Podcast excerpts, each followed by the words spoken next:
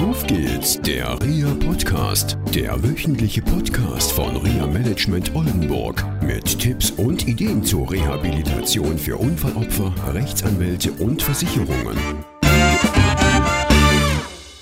Hallo und herzlich willkommen nochmal mit der wandelnden Begeisterung Kira Nordmann aus der letzten Woche. Ich glaube, ich brauche sie nicht mehr vorstellen. Die Begeisterung war hörbar.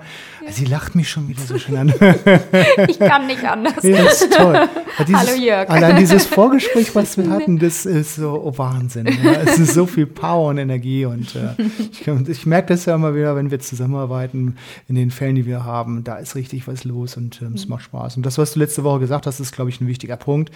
Ja, Begeisterung Begeisterung wieder zu entwickeln, die Wünsche ja. aufzunehmen, wo sind Menschen begeistert. Also auch mal aufzunehmen, so aus dem Krankenhaus, Kunde, Patient oder wie man ihn auch nennen will, mhm. hat da eine Begeisterung, den Mitarbeiter auszusuchen. Und äh, wir hatten uns beim letzten Mal so über Qualitätsmanagement unterhalten, über Fortbildung. Ich meine, das macht ja jeder und jeder erzählt und jeder lebt das ein bisschen anders. Ja. Was ist das eigentlich, dieses Triage? Was ist das für ein Name? Was steckt genau dahinter? Wer steckt genau dahinter? Ja. Dass du mal da ein bisschen was zu erzählst ja. vielleicht. Also das ist das Fortbildungsinstitut, mit dem wir von Anfang an zusammengearbeitet haben. Triage, das ist äh, der Tim Binar. Der war ganz lange im PIUS der Notfallmanager, im PIUS Hospital Oldenburg und hat da eben die Ärzte und die Pflegekräfte vor allem so auf der Intensivstation fortgebildet, rund ums Notfallmanagement. Also sobald wirklich irgendwie Thema ist mit, der, mit Atemaussetzern oder oder im Grunde die erste Hilfe für Professionelle. Ne? Damit äh, ging das Ganze los und der hat sich dann selbstständig gemacht mit Triage und wirklich auf Intensivpflegedienste speziell zugemünzt ähm, Fortbildungen geschustert und unter anderem Praxisanleitung für Intensivpflege. Also, dass wir jetzt zehn Leute gerade in der Fortbildung haben, die fit gemacht werden, um eben die Pflegekräfte beim Patienten richtig gut vorzubereiten und zu schulen. Dann gibt es sowas wie einen Basiskurs ähm, außerklinische Intensivpflege, Beatmungsschulung und eben, die machen auch für Ärzte Simulatortraining. Also ich glaube, da geht es auch so um Geschichten, wie ist es im OP, ne? Also was passiert, wenn äh, da Notfall eintritt, Atemstillstand und so weiter. Das wird eben am Simulator trainiert. Und das Tolle bei diesem Institut ist bei Triage, der Tim, der achtet echt drauf, dass das Situationen sind, wie wir sie zu Hause vorfinden. Der macht das auch gerne mal in einer Wohnung und nicht irgendwie in so einem Institut tut, sondern sehr, sehr nah an, an dem eigentlichen Geschehen. Also ja. Pflege, Outdoor-Training. Lieber Patient, stellen ja. Sie sich jetzt mal so und so.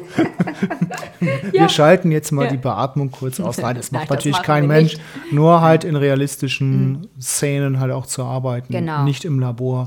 Und äh, ja. da gut hinzukommen. Okay. Und unseren Angehörigen bieten wir das eben auch an. Ne? Also die dürfen kommen, wenn es darum geht, mal die Grundlagen der Beatmung kennenzulernen, Grundlagen Erste Hilfe, was mache ich eigentlich im Notfall. Da hat, haben wir einen hauseigenen Standard, wie wir es machen im Notfall. Und diesen Standard haben wir dann der Fortbildungsfirma Triage zur Verfügung gestellt und anhand dessen schult er dann die Mitarbeiter. Und deswegen passt das dann so gut zu uns. Und die Fortbildung findet dann in Oldenburg statt oder genau, überall? in Oldenburg, in der Zentrale und und da, wo es gebraucht wird. Also wir machen dann eben auch Praxisanleitungen vor Ort, wenn es mal um schwierigen Kanülenwechsel geht zum Beispiel. Dann kommen unsere Praxisanleiter in die, in die Häuslichkeit. Ansonsten machen das alle Pflegekräfte. Ne? Jeder kann das, kann einen Kanülenwechsel. Also für das Notfallmanagement ist gut gesorgt. Ja, unbedingt. Okay, ja, das super. ist wichtig. Ja, Qualität hat auch viel mit Therapie zu tun. Das ja. haben wir lange diskutiert. Mhm. Es gilt immer wieder eine Lösung zu finden für ja, ich sag mal, Schnittstellenprobleme zwischen Pflege und Therapeuten. Mhm. Das ist ja immer nicht so ganz einfach, weil ja. gibt es ja unterschiedliche Sichtweisen. Ja. Die einen sagen, man muss es so machen und mhm. der Ergo- oder mhm. Physiotherapeut sagt, es ist aber gar nicht so richtig mhm. und so weiter. Ja. Wie löst ihr das? Also grundsätzlich sind, vermitteln wir das schon beim Erstgespräch in, in der Klinik. Möglicherweise sitzen dann schon Angehörige, Patient, Therapeuten und Pflegekräfte, also Teamleitung zum Beispiel an einem Tisch.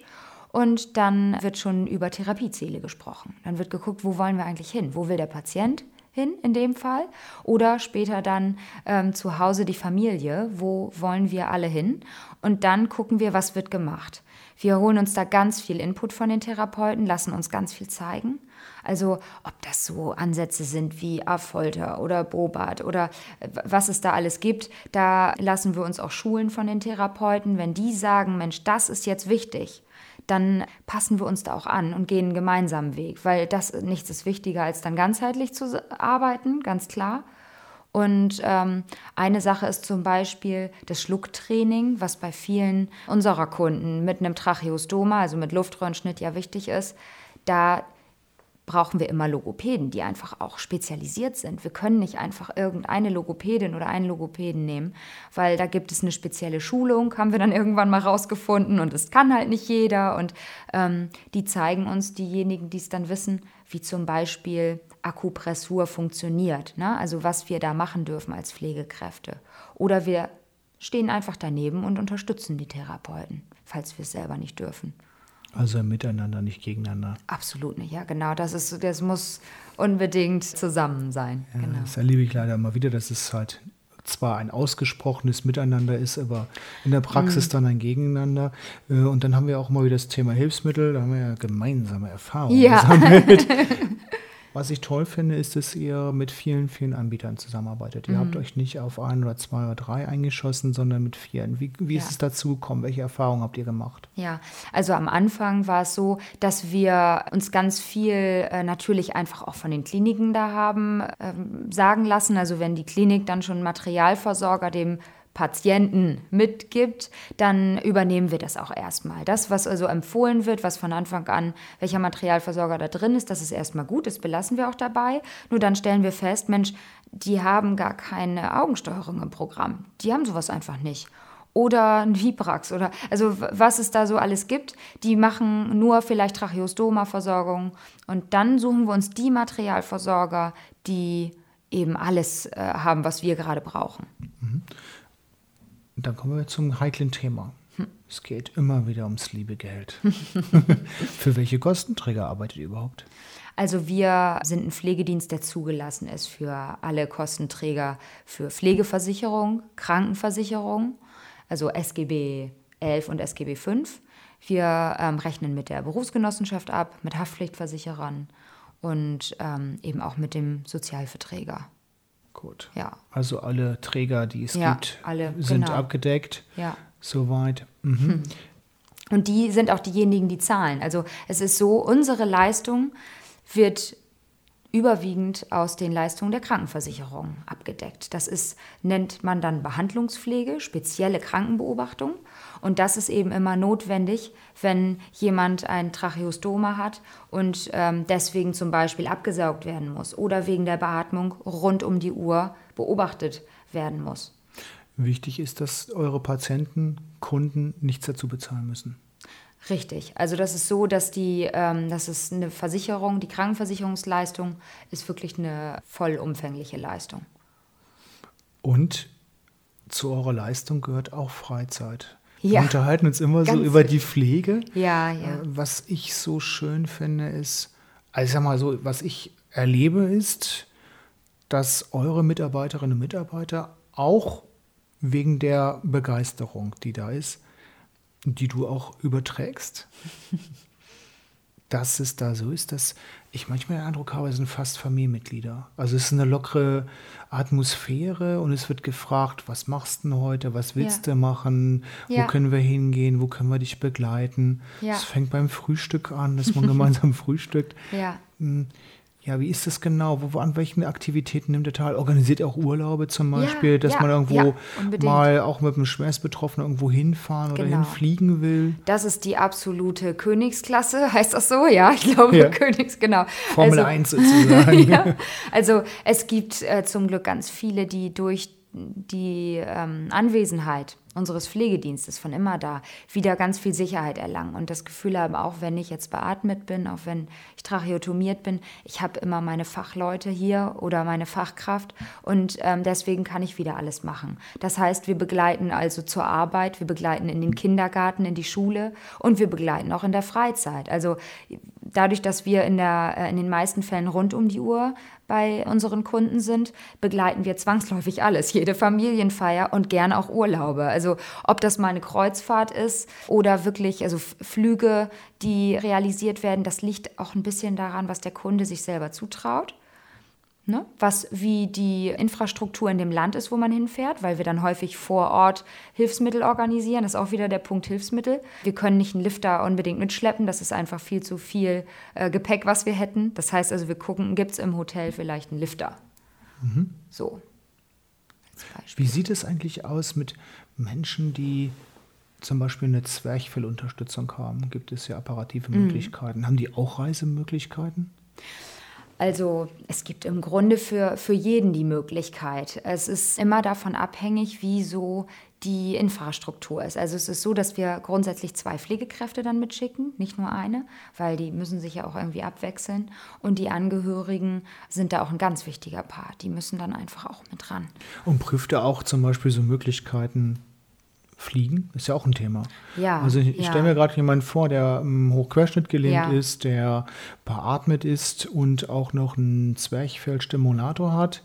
Mhm. Prüft der da auch die Möglichkeit des Fliegens oder habt ihr schon das Know-how, dass er sagt, das geht nicht, wir können nur mit dem Zug fahren oder ja. mit einem Autobus oder wie auch immer. Es gibt dann ja auch spezial zugerichtete Fahrzeuge, mit denen dann Mobilität hergestellt ist. Da hat der Herr Poveleit ja schon einiges zu erzählt. Ja.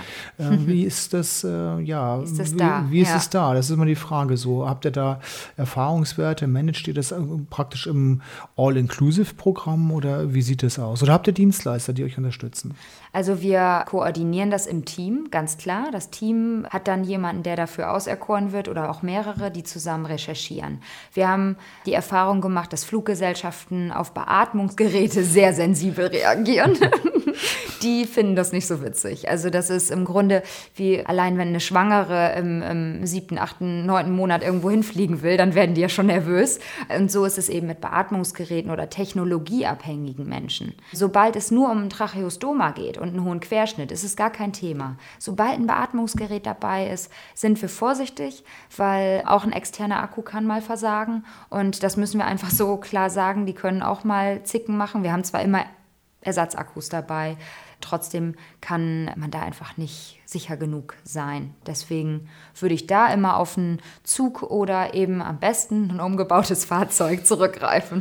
Okay, ja. super. Wie findet man euch? Also vielleicht, ähm, ja, man kann natürlich äh, unter Suchmaschinen gucken. Mhm. Eure Internetadresse ist www.immerdar.de. Genau. Wir verlinken das auf unserer Internetseite. Wie findet man euch noch so und wie kann man mit euch, sag ich mal, so äh, Kontakt machen? Ja. Kann man Fragen stellen? Habt ihr da ja. eine Möglichkeit? Unbedingt. Also auf unserer Internetseite, die sehr leicht zu finden ist, also ähm, wie du schon gesagt hast, immerdar.de. Auf unserer Internetseite gibt es ein Kontaktformular.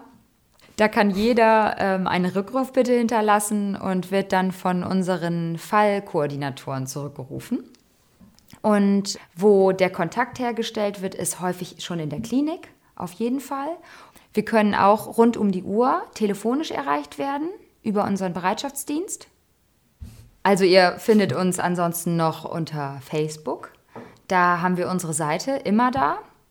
Und da könnt ihr gerne liken, also auf Gefällt mir klicken und dann können alle Pflegeinteressierten darüber über immer da was erfahren und einfach ein paar witzige Sachen zum Pflegealltag. Und da posten wir immer Sachen, die euch auf dem neuesten Stand halten. Okay, super. Jetzt wissen wir alle, wie wir euch finden. Sehr gut. Perfekt. Und wenn nicht, einfach äh, eine E-Mail schreiben an feedback at rehapodcast.de. Dann leiten wir das einfach weiter an dich. Okay? Super, ja, danke. Danke sehr für das heutige Gespräch. Hat viel ja. Spaß gemacht. Ich, ich nehme wieder Jörg. viel Begeisterung mit. Ja, sehr okay. schön. Tschüss. Ich auch. Tschüss. Das war eine Folge von Auf geht's, der REA Podcast, eine Produktion von REA Management Oldenburg. Weitere Informationen über uns finden Sie im Internet unter www.reamanagement-oldenburg.de.